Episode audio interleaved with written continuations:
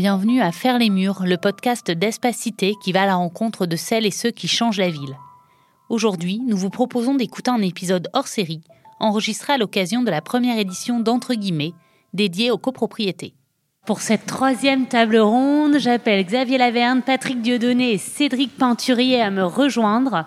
Sur cette troisième table ronde, on va changer un peu d'échelle et dézoomer pour s'interroger sur la place des copropriétés dans la ville, à la fois en tant qu'objet constitutif d'un tissu urbain, d'un îlot, et à la fois en tant qu'objet social, partie prenante d'une société et euh, de la cité. L'idée, c'est d'essayer de répondre euh, aux questions suivantes. Est-ce que les copropriétés, leurs habitants, alors on l'a entendu, euh, le collectif ne se décrète pas, mais ça reste quand même un, un sujet essentiel dans la bonne vie, entre guillemets, d'une copropriété Est-ce que ça peut être à l'origine de dynamiques urbaines et sociales plus larges, à l'échelle d'un îlot ou d'un quartier Est-ce qu'on arrive à faire sortir ces dynamiques des immeubles et euh, de la même façon, comment on peut s'appuyer sur des dynamiques qu'on aurait réussi à enclencher et à développer à l'échelle d'immeubles pour initier euh, des transformations urbaines d'envergure ou pour nourrir le vivre ensemble de la cité alors Xavier Lavergne, je vais commencer par vous. Vous êtes chef de projet habitat privé au sein de l'EPF d'Île-de-France et vous intervenez au quotidien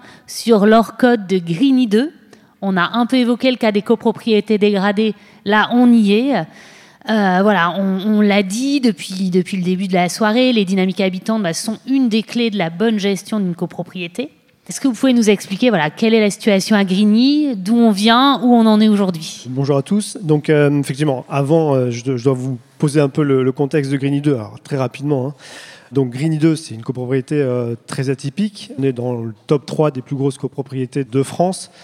5000 logements, 25 copropriétés d'habitation, un syndicat principal, et finalement construit dans les années 70 avec cette idée de la ville en copropriété Hein, on y trouve tout, euh, donc un centre commercial, des aires de jeu, euh, des voiries, euh, et y compris une église, pour la petite histoire. Cet ensemble immobilier né dans les années 70, à proximité de, la plateforme d'Orly, dans une période un peu différente de, celle qu'on vit aujourd'hui. Et rapidement, bah, c'est le scénario un peu classique de la copropriété dégradée qui se met en place, qui aboutit dans les années 90 à ce fameux croisement entre le, cycle technique de vieillissement de cet ensemble immobilier et euh, le départ des, premiers arrivés, euh, des copropriétaires historiques, qui sont progressivement remplacés par une population de plus en plus précarisée.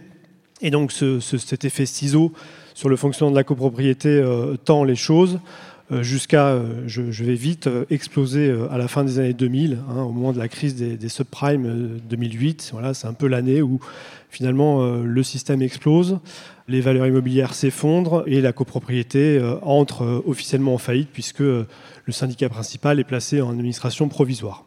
La situation continue à se dégrader et puis donc nous, on, les FIF, donc l'établissement public foncier d'Île-de-France, on arrive en 2016-2017, donc dix ans après. Et quel est notre rôle, nous, dans cette affaire? Bah, Finalement, nous, les FIF, on est un peu l'oncologue de la copropriété. On traite vraiment une situation absolument sans espoir. Hein. donc le, tableau, est, quand on arrive, est catastrophique. Hein. donc on cumule tous les indicateurs euh, de maintenance euh, technique euh, complètement abandonnés, de situation financière complètement explosée. Donc on, est sur des niveaux d'impayés de 100% des budgets. Pour les syndics qui nous écoutent, je pense que ça parle bien. 12 millions d'euros d'impayés, 6 millions et demi de, de dettes dues aux fournisseurs, des syndicats entre-temps secondaires qui sont en administration provisoire. Bref, des copropriétaires qui n'y croient plus, complètement dépassés, qui ont perdu la main puisque c'est plus eux qui décident dans le système de l'administration provisoire quoi que ce soit. Et donc à partir de là, l'idée de euh, reconstruire un projet avec les habitants euh, pour recréer un, tout petit peu d'espoir. Et donc finalement, ça va se passer en deux étapes. Alors une étape un peu sur laquelle je peux parler de manière un peu rétrospective, et puis une étape un peu plus prospective sur laquelle je terminerai mon intervention. Donc la première étape, euh, ça a été finalement de construire un projet avec ses habitants, et, et le consensus s'est rapidement fait sur l'idée de complètement changer le parti euh, d'aménagement de ce grand ensemble pour passer à une autre étape, normaliser un peu la situation et passer de la, ville en copropriété à des copropriétés intégrées à la ville. Et donc c'est tout le projet qui a été porté euh, les cinq premières années de leur code autour de la scission de la copropriété et donc euh, de la possibilité d'installer avec chacun des 27 syndicats d'habitation une organisation de travail pour gérer voilà, euh, ce programme de scission et, d'autonomisation du fonctionnement des, immeubles. c'est un consensus qui a été voilà, long à construire, mais une fois qu'il a été acquis, ensuite, effectivement, il a fallu le, mettre en œuvre de manière à pouvoir effectivement supprimer ce double tâche de gestion entre le syndicat principal et d'habitation, euh, redessiner complètement la, carte foncière de la copropriété pour rétrocéder des espaces aux, collectivités locales et créer effectivement des copropriétés fonctionnelles et viables à échelle humaine. Donc le processus d'automisation a, permis également finalement de, clarifier et euh, de légitimer euh, avec chacune des copropriétés des cadres de dialogue, des cadres de travail et surtout, dans le cadre d'un projet urbain comme ça, d'adapter un peu les modalités d'accompagnement. Parce que dans ce processus de scission, ce qui a été aussi euh, gagné, c'était effectivement de clarifier euh, le destin de ces copropriétés et de créer des communautés de destin entre effectivement des copropriétés qui avaient vocation à rester copropriétés et à être redressées avec du temps et des copropriétés qui effectivement ne pouvaient plus être redressées et devaient être donc dans le jargon euh, des orcodes recyclés, hein, donc concrètement expropriés et dont le bâti devait être soit démolie, soit euh, transformée en, logement social. Cette première partie, donc, elle, a permis effectivement cet éclaircissement, elle a permis de, mettre en place ces instances de travail, ces cadres de dialogue, et de sortir un peu de la gestion de l'urgence, euh, voilà, donc de redonner un peu d'espoir. Et donc là, on est finalement dans la deuxième phase qu'on commence juste, hein, cinq ans après le démarrage de leur où on a mis en place effectivement des dispositifs. On cumule les différents dispositifs qui existent dans les ORCODE, hein, entre les, plans de sauvegarde qui ont été évoqués tout à l'heure, à l'échelle des immeubles, euh, les, dispositifs de GUSP à l'échelle euh, du quartier, avec euh, des, dispositifs un peu différents pour structurer ces collectifs après les avoir créés hein, à l'échelle de chacune des copropriétés et progressivement les faire monter en, compétences. Et donc on a dans l'architecture un peu de l'accompagnement de ces copropriétés, hein, aux côtés des dispositifs assez classiques, créé des dispositifs un peu nouveaux alors qu'on connaît euh, moins, qui, sont des dispositifs, alors qu'on a appelé chez nous la veille technique et sociale, mais qui est cette idée en fait de faire rentrer la GUSP dans les immeubles, hein, parce que les, systèmes de GUSP, de gestion urbaine de proximité, finalement s'arrêtent souvent euh, au seuil euh, des immeubles, hein, s'occupent effectivement des espaces communs du quartier mais euh, ne s'intéresse pas euh, euh, à ce qui se passe dans les immeubles. Donc le système de veille technique et sociale, c'est cette capacité de parler avec les copropriétaires de la gestion de leur cadre de vie, au-delà des perspectives qu'on dresse avec eux, mais qui prennent du temps dans le cadre des plans de sauvegarde. On en a parlé là à l'instant. Ces travaux, ces programmes de travaux, ces dynamiques de travaux qui prennent 5 ans, 10 ans à, se mettre en œuvre.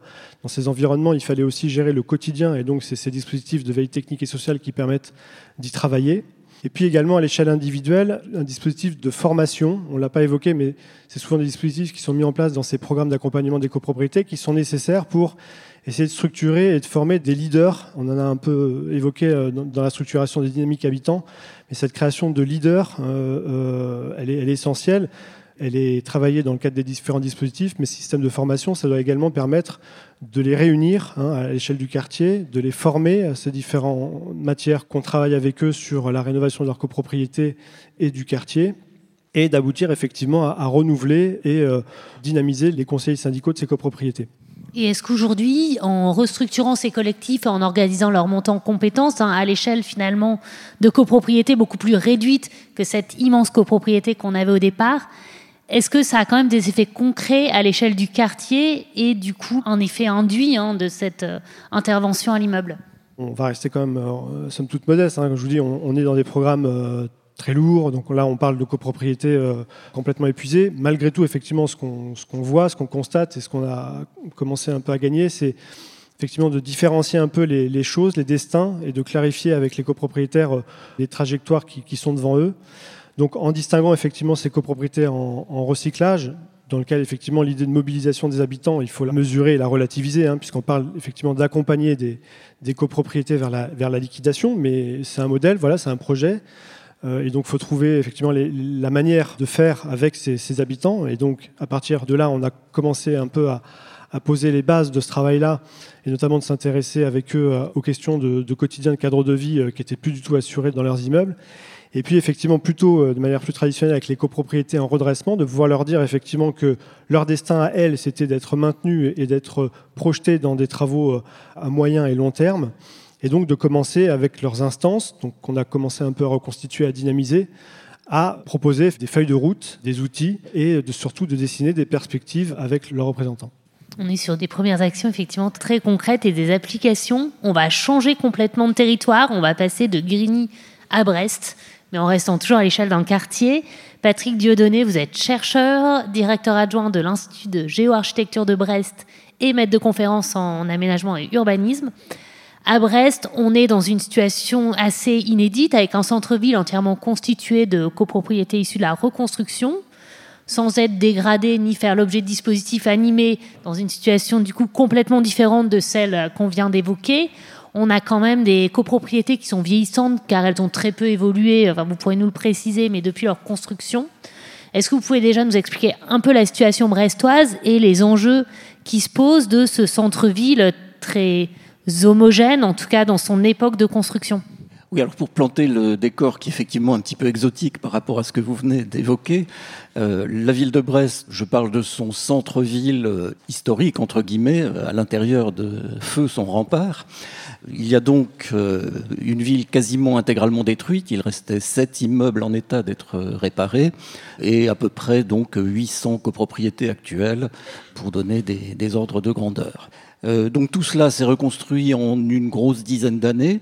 Et alors, ce qui peut expliquer une partie de la situation actuelle, c'est le, fonctionnement même du financement de cette reconstruction, puisque l'État, en l'occurrence, s'est comporté comme un assureur et il a indemnisé des propriétaires pour le bien qu'ils avaient perdu, mais des propriétaires qui sont encore dans des situations d'avant l'invention de la copropriété.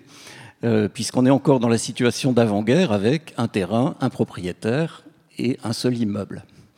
Les copropriétés ne sont arrivées qu'après, au fil des mutations. Les lots ont été vendus littéralement par appartement, euh, ce qui a d'ailleurs conduit, euh, à bas bruit et au fil de l'eau, à une première tranche de rénovation. D'abord changement de mode de chauffage, on passe du chauffage central à des chauffages individuels. Et puis, dans la foulée, généralement, une réhabilitation à minima, je veux dire du double vitrage. Donc, on a à peu près cette situation-là. Et un centre-ville, vous avez dit qu'il était vieillissant, alors il y a plusieurs façons de vieillir. Effectivement, les immeubles ont vieilli en même temps que leurs propriétaires, et globalement avec des comportements qui n'étaient pas des comportements d'investisseurs. Euh, ils avaient eu un immeuble neuf qu'ils ont plus ou moins vu vieillir, mais sans avoir forcément pris des précautions que prendrait un professionnel de l'immobilier vis-à-vis euh, d'un bien dont on sait qu'il faut l'entretenir de temps à autre. Donc, je m'aperçois que je suis en train d'expliquer toutes les raisons pour lesquelles ça ne peut pas bouger. Mon voisin vous expliquera pourquoi ça va bouger quand même. Mais on a effectivement une, situation très homogène puisque on a un parc immobilier qui a été construit euh, dans la même décennie et des propriétaires, alors qui sont en train de se renouveler. C'est une des raisons pour lesquelles les choses vont probablement évoluer. Il y a un très fort euh, rajeunissement des propriétaires et c'est sans doute l'un des déclencheurs des opérations à venir. Vous avez parfaitement introduit la suite. Comment intervenir jusqu'à l'échelle d'îlot et comment faire changer euh, ce tissu qui paraît euh, dans une... Une, euh, une précision. L'assureur État dont j'ai parlé n'a pas indemnisé les propriétaires individuellement. Les fonds des dommages de guerre sont allés à des associations syndicales de reconstruction qui étaient des associations grosso modo par îlot. Il y avait donc un collectif qui s'est constitué mais qui a été dissous dès la reconstruction terminée comment revenir à cette échelle d'îlot et comment, au-delà de cette échelle, euh, élargir encore. Donc, je vais passer la parole à Cédric Pinturier, directeur de l'Habitat de Brest Métropole. Vous venez de lancer un programme ambitieux dans cet objectif de changement et de renouvellement euh, du centre-ville de Brest en s'appuyant sur euh, cette intervention dans les copropriétés. Le programme Siamorphose, est-ce que vous pouvez nous le présenter? Alors déjà, je vais commencer par m'auto-spoiler. Bonjour à toutes et à tous euh, et merci pour l'invitation. Vous trouverez plein d'éléments sur Siamorphose après en googlant juste Siamorphose et BMA sur Internet. Mais c'est quand même plus intéressant quand c'est exprimé. Mais comme j'ai forcément oublié des morceaux, vous retrouvez beaucoup de choses sur Internet par la suite. Siamorphose, en fait, c'est un dossier de candidature qu'on a monté dans le cadre d'un appel à manifestation d'intérêt qui avait été mis en place par le gouvernement en 2021, qui s'appelait les démonstrateurs de la ville durable. Le euh, terme démonstrateur est extrêmement important dans cette histoire en même temps que la durabilité de la ville. Et en fait, on a constitué un dossier qui visait à intervenir sur le centre-ville, justement parce qu'on était bloqué et qu'on était sur un secteur qui était effectivement euh, bloqué. On n'était pas sur des copros dégradés, Et on voulait pas, enfin, on sait que si on attend 30, 40 ans, on aura des coprodégradés. On ne veut pas attendre des coprodégradés pour intervenir dessus avec les outils que l'ANA nous donne. On n'est pas sur un QPV, donc on n'est pas dans le cadre de l'intervention qu'on peut avoir avec l'ANRU. En fait, on n'avait pas d'outils pour traiter un truc où ça fait 30 ans qu'on voit la catastrophe tout doucement qui arrive. C'est-à-dire euh, cette situation, donc de copropriétés qui vont finir par être complètement épuisées et qui vont partir au talus. Donc l'enjeu, c'était de dire comment est-ce qu'on fait pour réussir à relancer ce quartier, d'autant plus important pour nous que c'est le centre-ville à la fois de la ville de Brest et par ailleurs, par extension, de la métropole brestoise, où on a fait tous les investissements lourds. Il y a le tram qui passe, il y a la gare, il y a toutes les fonctions métropolitaines. Donc c'est un quartier qui est extrêmement stratégique on n'a pas d'outils pour intervenir dessus. Et ça fait, euh, moi, mes, prédécesseurs et prédécessrices euh, travaillaient déjà sur le quartier dans les années 2090. Comment est-ce qu'on fait pour s'en sortir? Et donc on a poussé ce sujet donc, de cette candidature dont les principales caractéristiques sont de dire on ne va pas aller attaquer à l'immeuble, donc à la copro, parce qu'en fait, euh, on se rend compte qu'on a des problèmes qui n'ont pas de solution à l'échelle de la copro. Comment est-ce qu'on fait pour installer une batterie d'ascenseur sur des immeubles qui datent des années 50 et où on n'a pas la place de les foutre dedans? Euh, Et en plus, si on doit mettre une batterie d'ascenseur dans chaque immeuble, on ne va pas s'en sortir parce que sur un îlot, on en a 20, euh, 30 des immeubles, donc ça va coûter une fortune. Par contre, si on va chercher les réflexions à l'échelle de l'îlot, l'ensemble des immeubles constituant des îlots plus ou moins carrés ou au moins rectangulaires avec des cœurs d'îlots à l'intérieur, euh, on va peut-être réussir à la fois à traiter nos problèmes de bâti et en même temps à traiter nos problèmes euh, d'espace ouvert qui soient euh, privatifs, donc les cœurs d'îlots par exemple, et qui sont extrêmement pauvres sur un plan fonctionnel. Hein. globalement, c'est des garages, super, de la surface qui est perdue dans le centre-ville stratégique pour mettre des bagnoles. en, juste sur un seul niveau. Hein. On est parfois sur des garages qui sont même à ciel ouvert. Et également traiter plus généralement les espaces publics également, puisqu'on a, comme ça a été dit par Patrick, tout a été reconstruit d'un seul coup. On est sur un des rares cas, euh, comme toutes les villes de la reconstruction, en fait, d'espaces urbains qui ont été reconstruits d'un seul shot, selon les plans de l'architecte Jean-Baptiste Maton, euh, et donc qui permettent qu'on ait un enchâssement des collectivités, enfin des immeubles, qui du coup ont un statut juridique de collectivité, dans l'espace urbain, qui est extrêmement minéral, qui est monumental, qui a été redessiné à une époque où la voiture existait, donc ça a été pris en compte, mais donc on n'a quasiment pas de verre pas de nature en ville, c'est hyper minéralisé, c'est une immense plaque en fait de ruissellement urbain. Et donc pour nous, l'enjeu, c'est de dire on va aller, grâce à ce projet, traiter l'immeuble et l'espace ouvert. On va s'appuyer sur l'espace ouvert pour traiter éventuellement l'immeuble. Par exemple, si on veut faire de l'ITE, qui est complexe sur des bâtiments qui sont remarquables, ben c'est quand même plus simple de le faire si on attaque directement à l'échelle de l'ensemble de l'alignement. Euh, et qu'on le fait d'un seul coup, d'un seul, sur tout l'alignement, parce que là, l'ABF, il est prêt à nous suivre éventuellement, parce qu'on n'a pas une approche euh, hétéroclite où on irait traiter bout par bout. Donc on s'appuie sur l'espace public pour traiter l'espace privé et en même temps, quelque part, en, embellissant et en retapant l'espace privé, le bâtiment, on va pouvoir aller attaquer les espaces publics et les recharger également par le travail de la collectivité. Et puis au-delà de ça, forcément, on a des sujets de ségrégation socio-spatiale qui se produisent du fait du caractère de facto discriminant du parc. Et donc taper finalement sur l'espace bâti, c'est en même temps relancer la dynamique urbaine de l'ensemble de ce quartier qui pour nous est extrêmement stratégique. Du coup, avec une entrée euh, qui a été d'abord la fragilité du parc immobilier, puis des caractéristiques urbaines euh, du centre-ville qui ont poussé à agir, et puis, euh, comme vous le disiez, toute une dynamique sociologique et puis vraiment d'évolution de ce centre-ville.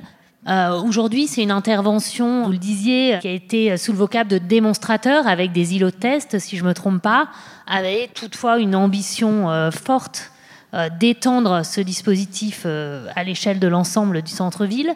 On en parlait lors de la table ronde précédente du rôle des pouvoirs publics dans l'intervention auprès des copropriétés. Quel rôle précisément joue Brest Métropole dans ce soutien auprès des copropriétaires? On apporte du pognon. Alors, au-delà de ça, très concrètement, on a été à la fois tactique et stratégique. Tactique parce qu'il fallait qu'on obtienne l'argent auprès du ministère du Logement et puis de, de, la Banque des Territoires. Stratégique parce qu'il fallait qu'on traite nos propres problèmes. Donc, il fallait qu'on ait une candidature qui règle les problèmes mais qui rafle la mise. Donc on a attaqué en vendant le fait qu'on allait, on a à peu près quatre, enfin on a une centaine d'îlots au centre-ville de Brest. Euh, on a vendu à la Banque des Territoires, on a dealé avec le ministère du Logement sur le fait de dire on va en traiter deux. On va en traiter deux, comme nous nos îlots globalement ils se ressemblent tous.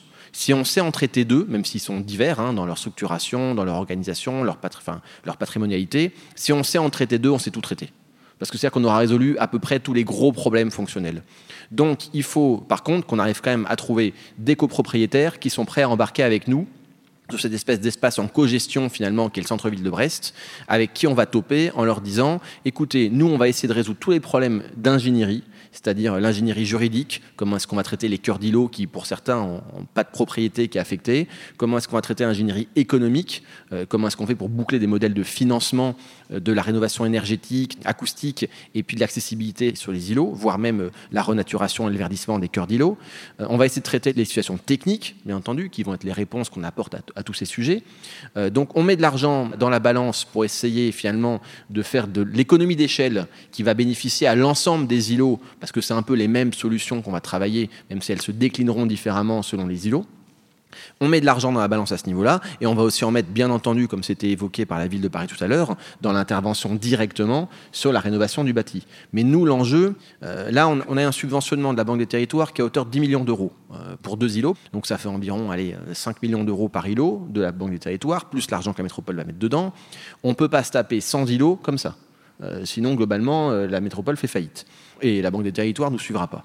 Euh, donc il faut qu'on ait une capacité à trouver des modèles économiques qui fassent que la rénovation tienne debout par elle-même, mais comme on est en train de sortir des protos, tout le monde industriel sait très bien que lorsqu'on sort un prototype, ça coûte une fortune, et puis ensuite, lorsqu'on massifie, normalement, euh, le coût marginal va chuter parce qu'on finit par euh, finalement répliquer le modèle, les études sont amorties, et ainsi de suite. Donc nous, notre sujet, c'est de dire, on finance les protos, les copropriétaires qui seront dedans, bah, tant mieux pour eux, parce que finalement, et elles, parce qu'il y aura ce financement qui sera affecté. Et derrière, on va pouvoir répliquer sur le reste de la métropole, et le cœur de métropole, et répliquer également, et ça c'était tout l'enjeu donc des démonstrateurs de la ville durable tel que le, gouvernement l'avait porté, ça sera réplicable éventuellement à l'extérieur, dans d'autres villes, ben, déjà de la reconstruction. Il se trouve qu'on a un club des villes de la reconstruction qui s'appelle le club Prisme, et donc toutes ces collectivités sont associées en fait par le club au projet et l'enjeu pour nous, c'est que ben, demain, éventuellement, à Lorient, à Caen, au Havre, il puisse y avoir un travail qui s'appuie sur ce qu'on aura fait. Et puis plus généralement, ça peut intéresser aussi d'autres copropriétés ou d'autres territoires qui ne sont pas de la reconstruction, mais qui seront intéressés à voir finalement quelles solutions on aura développées. Donc le sujet, c'est bien, on finance de l'ingénierie, on finance la reconstruction, et on essaye de faire de la réplicabilité pour réussir à avancer. Et puis on finance aussi l'espace public, bien entendu. L'idée, c'est que la collectivité, elle accompagne les copropriétaires, on top avec eux. Si vous y allez, nous, on y va aussi. On misons sur un effet boule de neige et un vrai effet d'entraînement pour changer d'échelle. On parlait tout à l'heure de euh, la question du collectif, de l'importance euh, de la consommation foncière, mais aussi de la renaturation de la ville.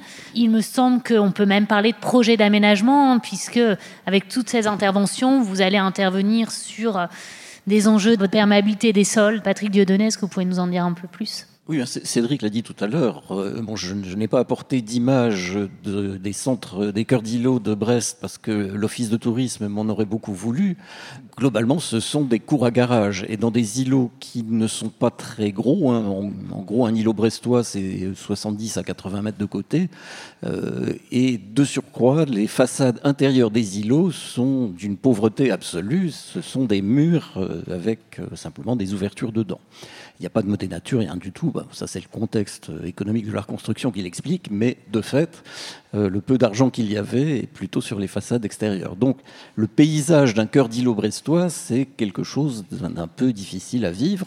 Et euh, effectivement, euh, si on veut embarquer des copropriétaires dans l'idée d'une transformation de leur paysage, eh c'est peut-être par l'idée de transformer les cœurs d'îlot qu'on arrivera le mieux à les convaincre, peut-être même autant qu'en transformant l'espace public.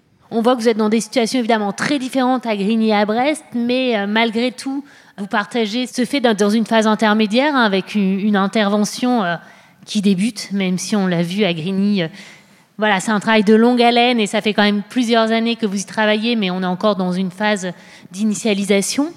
L'idée à terme, c'est de permettre, dans les deux cas, la transformation globale d'un quartier. Du coup, j'ai une question. Quelles seraient pour vous les conditions de la bonne diffusion de la dynamique on parlait d'effet d'entraînement. Comment on peut espérer réunir l'ensemble des conditions pour que celui-ci se produise Et euh, est-ce qu'il y a d'ores et déjà des premiers signes d'effet d'entraînement que vous pouvez observer, euh, y compris dans ces phases d'initialisation? Xavier Laverne, peut-être? Nous, c'est pas encore complètement gagné. Hein. On est au milieu de l'histoire. Effectivement, par contre, ce qui a changé, on est intervenu massivement là depuis cinq ans. Donc j'ai parlé de la scission, euh, j'ai pas parlé, mais on a également parallèlement à la scission engagé des travaux d'urgence pour la sécurisation des immeubles donc c'est quand même des investissements colossaux, environ 10 000 euros par logement, hein, pour rattraper un peu le retard euh, et sortir justement de cette phase un peu dans laquelle les copropriétés étaient enferrées de gestion perpétuelle des, urgences, euh, voilà, qui les empêchait de, de se projeter euh, sur ce qui se passera demain. Il y a également le dispositif de GUSP qui a permis de, remettre à niveau les espaces extérieurs après les avoir effectivement rétrocédés aux collectivités. Donc tout ça, bon, les gens l'ont vu. Et donc on est passé d'une situation en 2017 où finalement on arrivait avec un niveau de crédibilité à peu près nul, hein, dans un contexte que j'ai décrit tout à l'heure de désespoir complet. On était vraiment au fond du gouffre. Euh, donc là, on a commencé un peu à remonter la pente. Et disons que ces premiers éléments d'intervention ont quand même redonné espoir. Bon voilà, donc c'est bien mais surtout pour les, interlocuteurs qu'on a en face de nous, dans les copropriétés, redonner confiance dans le fait que l'action publique était capable voilà, d'infléchir quelque chose dans leur trajectoire de déqualification.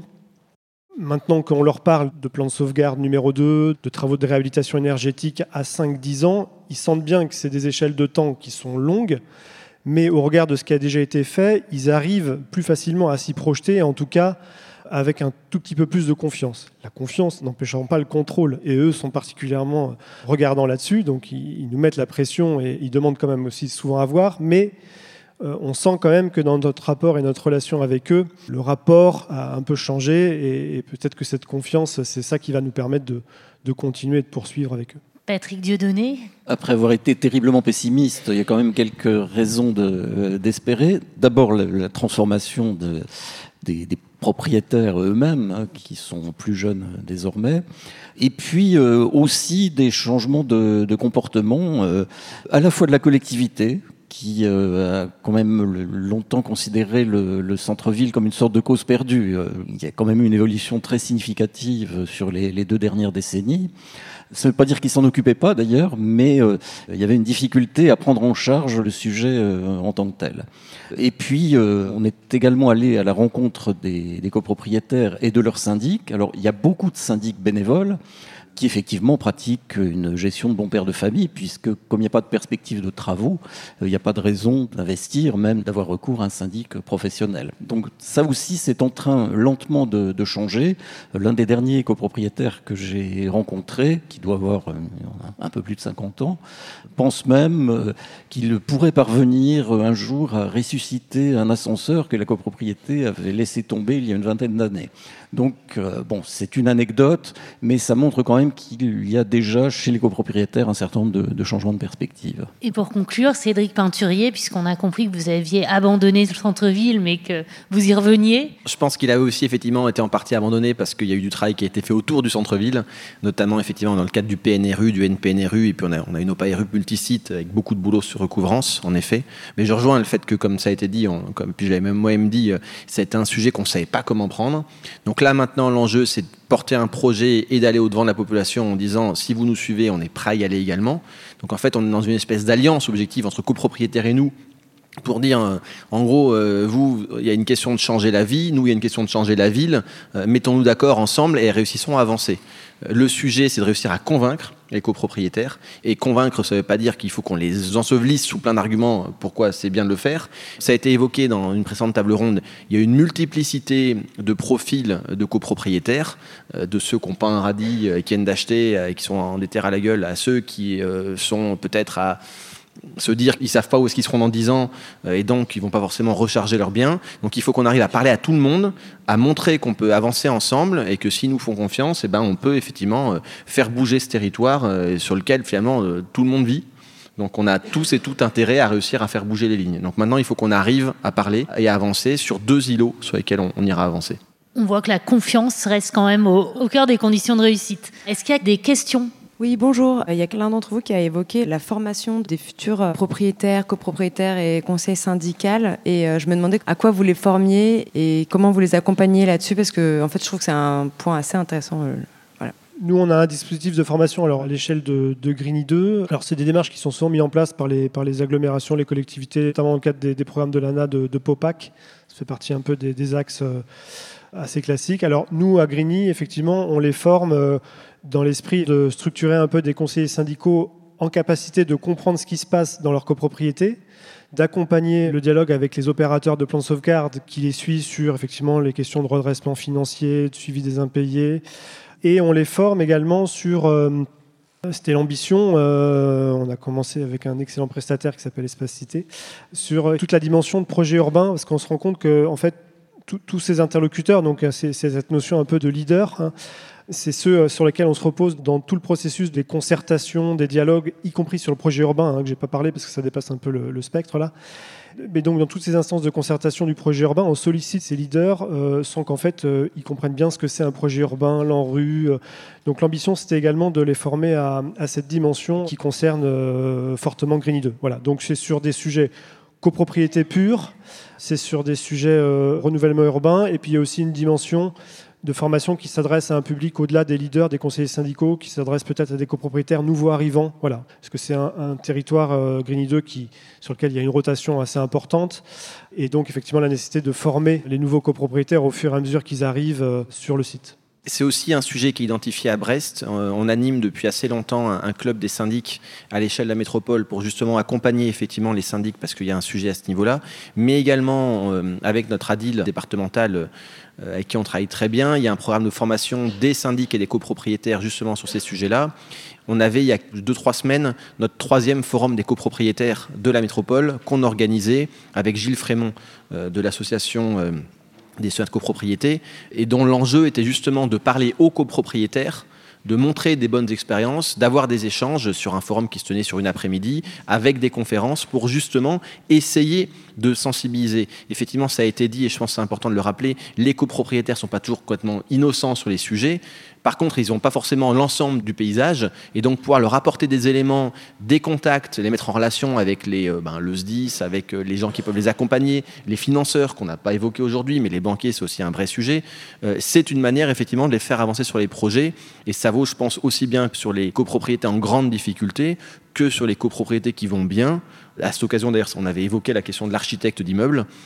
c'est quand ça se passe bien qu'il faut former les gens pour que justement ça ne se passe pas mal ensuite. Je pense qu'on arrive au terme euh, de cet échange. Je vais me permettre de passer la parole à Dominique Giry, président directeur général d'Espacité.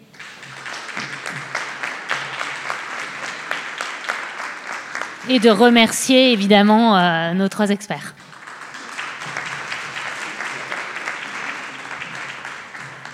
Bien, écoutez, bonsoir à tous, euh, à toutes et à tous, et merci d'être venus nombreux à, cette première euh, session d'entre guillemets euh, sur un sujet qui est euh, fondamental. Et nous étions un certain nombre à nous dire, en entendant ces différentes tables rondes très riches, avec des intervenants de très haute qualité, je tiens vraiment à les remercier, et qui ont aussi beaucoup, par leur expression, témoigné de leur, de leur engagement sur ce sujet qui est majeur et qui a été longtemps considéré comme une affaire privée bien évidemment, avec euh, l'encadrement par les pouvoirs publics sur le plan strictement réglementaire. Et ce qui nous apparaît au terme de ces tables rondes, c'est qu'avec beaucoup de difficultés, du reste, ces copropriétés, celles qui fonctionnent et celles qui fonctionnent moins bien, deviennent un enjeu majeur des politiques publiques pour euh, maintenant et pour euh, l'avenir. Et je pense que tout ce que vous avez dit, et bien entendu en résonance avec le travail d'Espacité de ses équipes, euh, sont là pour en témoigner. Moi, je voudrais, en un mot, c'est mon propos va s'achever, surtout dire que euh, pour Espacité, euh, c'est une première. C'est une première réussie avec un public nombreux, jeune. Et ça, je dois dire que c'est très, très encourageant et c'est beaucoup d'espoir, y compris des fois dans des contextes un peu moroses, de voir combien des jeunes générations s'engagent sur ces affaires-là.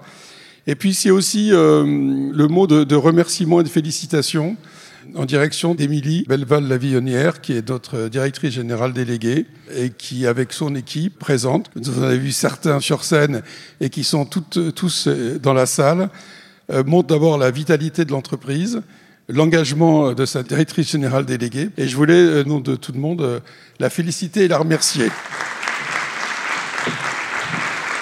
et vous remercier pour votre présence, bien sûr.